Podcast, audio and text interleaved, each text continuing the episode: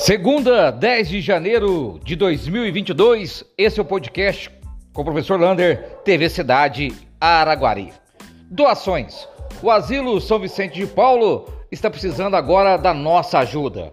Devido ao final do ano, com o pagamento de férias, 13 terceiro salário e todos os proventos dos funcionários que ali atendem, o asilo ficou sem verbas para comprar aquilo que ele mais precisa, que são três itens básicos para aqueles que estão lá: fraldas, pode ser M, G e GG, leite e medicamentos.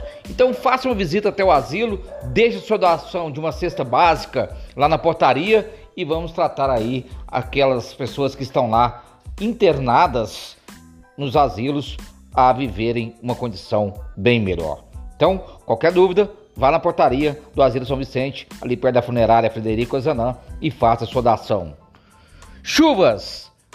E as chuvas continuam constantes em Minas Gerais. Várias e várias estradas mineiras estão totalmente interditadas ou parcialmente.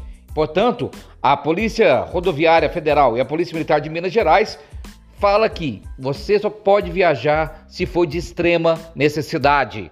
Em Monte Carmelo, a prefeitura soltou um, um comunicado falando das péssimas condições que ficaram as estradas da zona rural. E Patos de Minas está passando um problema muito sério que o córrego que passa na cidade pode transbordar a qualquer momento.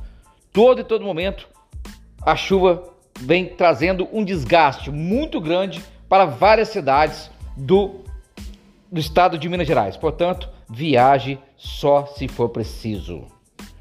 Dengue.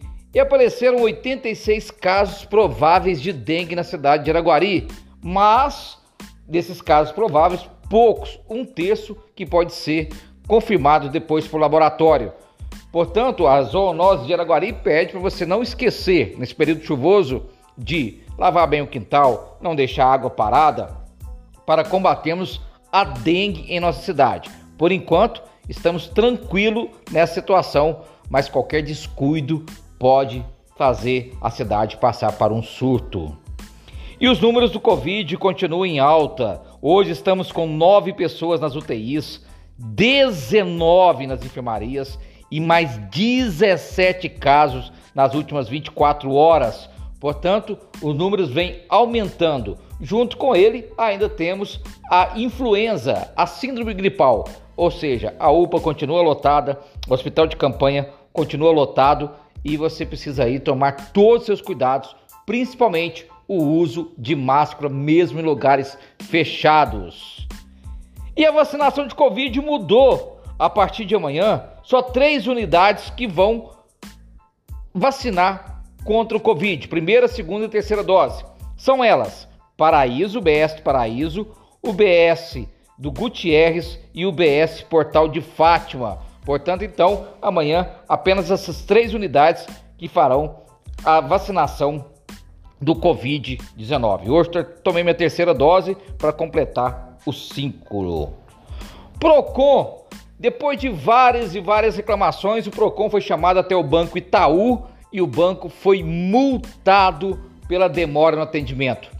Eu estive no dia do pagamento no Banco Itaú e até os gerentes estavam no caixa atendendo.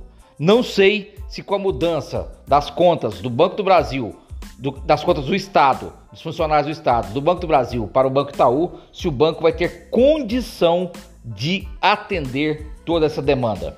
Eu acho que vai precisar de uma nova agência. Palácios Ferroviários.